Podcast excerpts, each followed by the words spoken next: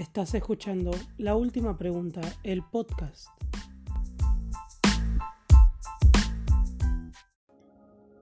Muy buenas a todos, mi nombre es Francis y esto es La Última Pregunta.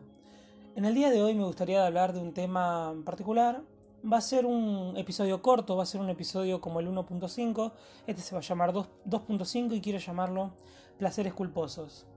Em, ¿Qué es un placer culposo? Es la pregunta de hoy. Bueno, un placer culposo es sencillamente algo que uno disfruta, sí, algo que uno disfruta, pero que no se, por vergüenza, eh, no se atreve a expresar o no se atreve a demostrar frente a los demás o hasta inclusive cuando eh, está en soledad, se está juzgando a uno mismo por decir no puedo estar disfrutando de esto. Nos puede pasar con la música, con la serie, con la ropa, con las elecciones sexuales, con un montón de cosas nos puede pasar que uno no se permite y no se da el espacio a disfrutar de eso que realmente le gusta. Y es por estar con la cabeza eh, metida en el pensamiento del otro, por estar con la cabeza metida en lo que eh, bueno, el otro piensa. Eh, uno, se, uno basa su propia autoestima y sus propios sus propias acciones en lo que cree que el otro va a eh, aceptar, por decirlo de una manera. Y es algo que a mí me pasa, es algo que estoy trabajando en mis sesiones de terapia, que es justamente permitirme disfrutar de las cosas que me gustan por el simple hecho de disfrutarlas, no por el hecho de pensar en qué estará pensando el otro de mí, qué es lo que dirá, qué es lo que no dirá. Eh, entonces, lo importante creo que sería trabajar sobre eso, trabajar sobre expresarse uno abiertamente y libremente sin estar esperando la, aprobación o, lo que va a decir el otro, simplemente pensar en lo que uno disfruta y le gusta.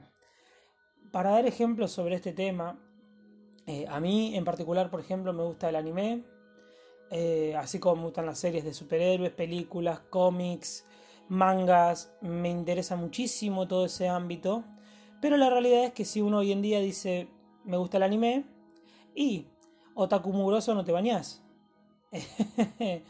y es, un, es una mentalidad que, bueno, que está muy implantada en todos, entonces es como que uno se cohíbe quizás de compartir esos gustos que tiene porque sabe que la otra persona ya tiene un, de base una mentalidad negativa ante esa situación. Hace, hace un tiempo pasaba lo mismo con el tema de los superhéroes, con los cómics, y cuando empezaron a salir las películas, si a vos te gustaban las películas de superhéroes, si a vos te gustaban los cómics de superhéroes, eras un raro, eras un, un friki, como quien dice. Y pasa, pasaba exactamente lo mismo que pasa con el, con el anime. Eras un adaptado social, eras el gordo que se la pasa jugando al LOL. Bueno, el LOL hoy en día es exactamente lo mismo. Todavía hay un, una mentalidad formada sobre los gamers, por ejemplo. Está bien que la palabra gamer es un asco de palabra, porque, digamos, refleja una porción de, los jugadores que no está bueno. Creo que es mucho la imagen también que se forman por los streamers de YouTube o de Twitch o, bueno, la imagen popular, porque digamos, vamos a englobar un poco. Cuando, cuando se habla de un youtuber, por lo general es cuando se manda una cagada y, o cuando hace el ridículo extremo y piensan que con, lo, nada, con las personas que juegan videojuegos es lo mismo. Pensás que una persona que juega al Fortnite es un. Es un adaptado, es una persona.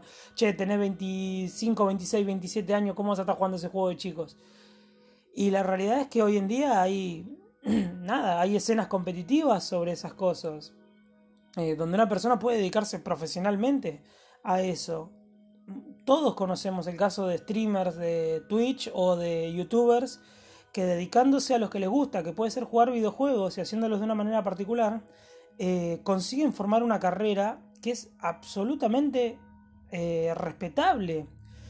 Ya muchos de nosotros nos encantaría tener los sueldos quizás y, eh, que tienen algunos youtubers o las, las posibilidades de viaje, de ir a eventos, de ir a conferencias, de hablar con desarrolladores nos encantaría poder acceder a esas experiencias. y me van a decir, ¿Dónde está lo humillante en eso?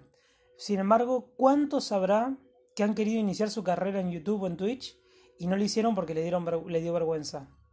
A mí en particular me pasaba con los podcasts. Empecé a hacer, empecé a grabar podcasts como una, un ejercicio. Todavía lo estoy haciendo, es un ejercicio de confianza, es un ejercicio de, eh, de poder expresarme sin vergüenza. Eh, yo estoy grabando sin la mejor calidad de audio, sin la mejor preparación, sin un guion. Simplemente estoy hablando y bueno, intentando que salga un producto lo mejor posible. Y a medida que pase el tiempo, yo sé que voy a ir profesionalizándome, voy a ir adquiriendo equipo, voy a ir, mejorando mis condiciones de grabación. Entonces mi producto va a aumentar de calidad y va a ser mejor. Pero mi objetivo no es ni que lo escuchen 100.000 personas, eh, ni conseguir la fama y el estrellato. Mi objetivo es tener confianza en mí mismo y poder expresarme de los temas que me interesan y bueno, intentar mejorar el cómo hablo, el cómo me expreso, en cómo eh, transmito las ideas que tengo. La realidad es que si hoy en día tuviera que volver a grabar el tema del que hablé en el primer episodio, eh, no usaría las mismas palabras, mm, diría otras cosas, quizás pondría otro ejemplo a lo que voy es eso, voy evolucionando y eso que hace poco empecé y pretendo que sea más para adelante, mucha más mi evolución. Eh, pero todo se basa de la confianza que yo me tengo y el que, bueno, que me animé a empezar. Por algo que, digamos, sé que el, el mundo de los podcasts se está volviendo más popular, pero no es, no es lo mismo que YouTube o que Twitch, que quizás tienen un alcance mucho más masivo. Y sin embargo, no está en mis planes hoy en día hacerme un canal de YouTube o un canal de Twitch. Quizás en algún momento, cuando tenga la confianza suficiente, me lance a hacerlo. Cuando tenga los medios también para poder hacerlo. A lo que voy es eso: es cómo, cómo algo que podemos disfrutar mucho, que nos gusta mucho, nos cohibimos de hacerlo por el hecho de qué pensará el otro, de qué dirá. Eh, y creo que hay que hacer todo un trabajo en eso. Y el trabajo puede ser iniciando en las pequeñas cosas. Por ejemplo, para mí el primer paso fue empezar a grabar el podcast. El primer episodio tiene un audio horrible y la calidad es pedorrísima. Eh, al igual que esto, sigue siendo, no sigue siendo la mejor calidad. Eh, pero de a poco, bueno, voy mejorando mi manera de expresarme, voy interrumpiéndome menos, voy trabándome menos. Entonces, sé que ahí estoy viendo un resultado en el trabajo que estoy haciendo. Y ese fue mi primer paso. Eh, para otras personas quizás el primer paso sea aprender una cámara y empezar a filmarse, o sea, no sé, empezar a hablar con sus amistades o conseguir nuevas amistades en los grupos, nada, de intereses en común. Por ejemplo, yo hoy en día, si bien me gusta el anime, hoy en día no tengo, no tengo amigos que disfruten del anime, como me pasaba antes cuando era más adolescente quizás, que tenía un grupo de amigos que compartían esos gustos. Hoy en día la realidad es que no tengo a nadie con quien pueda charlar o con quien pueda, eh, nada, compartir o, no sé, eh, recomendar series o hablar de ciertas cosas. Entonces es como que, nada, dejé un poco de lado todo eso. Igualmente ya no, no miro como antes, la realidad no estoy tan enganchado como antes. Antes podía verme dos o tres animes completos por semana. Hoy en día la realidad es que hace mucho no miro. El último que he visto creo que habrá sido hace cuatro meses y no me he interesado realmente en, otra, en empezar a buscar nuevos animes para mirar. Em, pero bueno, lo mismo pasa con el tema de las películas, de, las, de los cómics de Marvel o DC. Hoy en día no tengo un grupo de gente, un grupo de amigos con quien pueda charlar sobre esos temas, sobre las cosas que, que expresan esos medios, que para mí las películas son terriblemente disfrutables digamos, no tienen demasiada profundidad para analizar, pero son interesantes. Pero los cómics, hay cómics que tienen historias, reflexiones brutales, brutales. Y me parece que es muy interesante poder hablar de eso, es muy, eh, está muy bueno y sin embargo, bueno, hoy en día no tengo un grupo de gente con quien pueda hacerlo. Entonces, nada, tengo que yo empezar a salir un poco de mi burbuja y, conocer nuevas personas con las que pueda compartir estas ciertas cosas. Em, a lo que voy también, bueno, es el tema de la vergüenza, sacarse esa vergüenza de buscar gente que con la que compartan gustos. Porque, nada, uno se puede ver nutrido y al mismo tiempo gana confianza en uno mismo sobre esa cuestión de lo que uno, nada, de lo que uno disfruta. Vamos al caso. Una, cuestión a mí que ahora me parece un poco polémica pensándolo. ¿Por qué existen los bares gays? No es que yo esté en contra, absolutamente, estoy absolutamente a favor de la, de la diversidad sexual y del, bueno, y del poder expresarlo abiertamente. Pero ¿por qué tiene que haber, por qué se crearon estos bares específicamente para personas eh, de, la, de, la de, la, comunidad LGTB? Eh, por el simple hecho de que es un refugio, es un refugio donde una, una, una pareja, una persona que quizás no está del todo seguro de su sexualidad o eh, está no se siente nada, no, no, no, se siente en un ambiente seguro, tenga un espacio al que pueda recurrir. Vamos al caso. los bares LGBT, los, eh, los boliches, se hicieron y las personas, las personas que van a, eso, a esos lugares lo disfrutan, pero porque se sienten seguros, no se sienten bajo la mirada juzgadora de nadie y pueden expresar lo que tanto disfrutan y quiénes son realmente, lo pueden expresar sin miedo a que otras personas los estén juzgando. Cosa que en un bar de los habituales, no quiero decir normal, quiero decir habitual, de los más comunes, de los bares más comunes quizás sea mal visto. Y es absolutamente ilógico pensar en eso. ¿Cómo puede ser que dos personas expresando su amor en un bar te pueda molestar o tengan que cohibirse de mostrar su amor no digo que se pongan a agarchar en la mesa, pero locos, por ahí se quieren tomar de la mano, se quieren besar o sacarse fotos juntos. ¿Por qué te molesta? ¿Por qué hay que crear por qué tienen que crear espacios aparte para sentirse seguros? ¿Por qué no pueden hacerlo en cualquier lado? Quien, quien, quien, bueno, quien esté en el ámbito eh, por decirlo de una manera, disculpen, pero digamos, una persona que pertenezca a la comunidad LGBT, perdón por no decirlo completo, no recuerdo cómo es toda la sigla completa, la voy a abreviar, LGBT, eh, una persona que pertenezca a la comunidad sabe que no puede salir de la mano con su pareja por el simple hecho de, de que sabe que se va a comer un garrón, de que se va a comer insultos, se va a comer burlas, se va a comer bardeadas, siendo que yo una persona que tenga una pareja heterosexual, puedo salir de la mano con mi pareja y sé que no va a pasar nada. Eh, ¿Y por qué no todo el mundo puede hacerlo? Es absurdo pensar en eso, absurdo pensar en que eh, dos personas no puedan expresar su amor.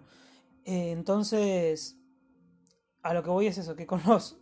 No sé, bueno, lo voy a intentar relacionar con el tema de los placeres culposos porque creo que me fui demasiado profundo en el tema. Eh, uno no tiene que tener miedo de expresar quién es y lo que le gusta. Uno tiene que poder sentirse libre y en confianza de poder eh, ser quien es y disfrutar de lo que disfruta sin importar lo que vaya a pensar el otro. Lamentablemente hay situaciones donde eso puede traer agresiones.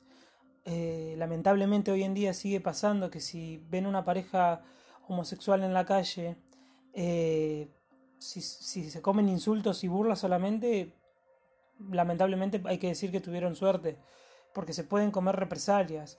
Todos hemos visto casos de chicos o chicas que han sido golpeados por patotas salvajes que... Loco, ¿qué te puede molestar que una persona esté expresando su amor? Y sin embargo pasa. Entonces, eh, es importante empezar a trabajar en la confianza en uno mismo, en poder eh, abrir la mente, entender que hay veces vamos a tener que comernos la ignorancia de los demás, las burlas, pero hay que saber ignorar esas cosas y saber sentirse seguro en las personas que nos apoyan y que comparten los mismos sentimientos y gustos que nosotros. Lo hablo de los animes, desde los cómics, películas y de decisiones, decisiones sobre la sexualidad de uno. Eh, entiendo que no es lo mismo, digamos, si a vos te gustan las películas de Marvel no te van a salir a fajar en la calle. Eh, son grados diferentes. Pero creo que entre todos de a poco tenemos que empezar a construir ese ambiente seguro para poder expresarse, sea el ámbito que sea, sea sobre el tema que sea. Eh, bueno, una esperanza es que el día de mañana todos podamos ser libres, todos podamos expresar lo que sentimos, lo que pensamos y lo que disfrutamos sin miedo a comernos represalias, ya sea desde una burla hasta una agresión sin miedo de eso y que todo eso quede en el pasado. Eh, por mi parte voy a seguir trabajando sobre lo que a mí en particular disfruto y me gusta. Me gusta cantar y es algo que quiero desarrollar. Me gusta la actuación, me gusta el dibujo, es algo que me gustaría aprender. Eh, y bueno, trabajando poco a poco en eso voy a ganar confianza en mí y voy a crecer como persona y me voy a sentir mucho más seguro. Y entonces recomiendo a todo el mundo que pueda, que pueda disfrutar de quién, e, de quién uno es, de las cosas que a uno le gustan, sin miedo y sin tener que esconderse. Voy a dejar el episodio de hoy hasta aquí. Va a ser un episodio corto, como lo dije, seguramente sea el episodio 2.5. Lo que lo importante acá es que nos llevemos una pequeña reflexión para pensar. Eh, en, en, estos días voy a sacar ya el episodio 3 y voy a, bueno, vamos a explayar algún tema en particular. Aún no lo tengo pensado, pero lo voy a anunciar seguramente por Twitter. Recuerden que pueden encontrarme como eh, última pregunta o la última pregunta del podcast. Me buscan en Twitter. Me pueden encontrar en, en Instagram también como la última pregunta del podcast. Me pueden encontrar en TikTok de, la misma manera. Y me pueden encontrar en Spotify, Google Cast, Apple Podcast, eh, Radio City, creo que era, no sé. Hay muchas plataformas que se suben automáticamente y no conozco, sinceramente. Pero bueno, las importantes: Google Cast, Spotify y Apple Podcast. Eh, bueno, hasta aquí llegamos con el episodio de hoy. Les agradezco por haberme escuchado. Un episodio más breve de lo normal, pero próximamente vamos a desarrollar un episodio más completo. Les agradezco y que tengan una excelente semana. Hasta luego.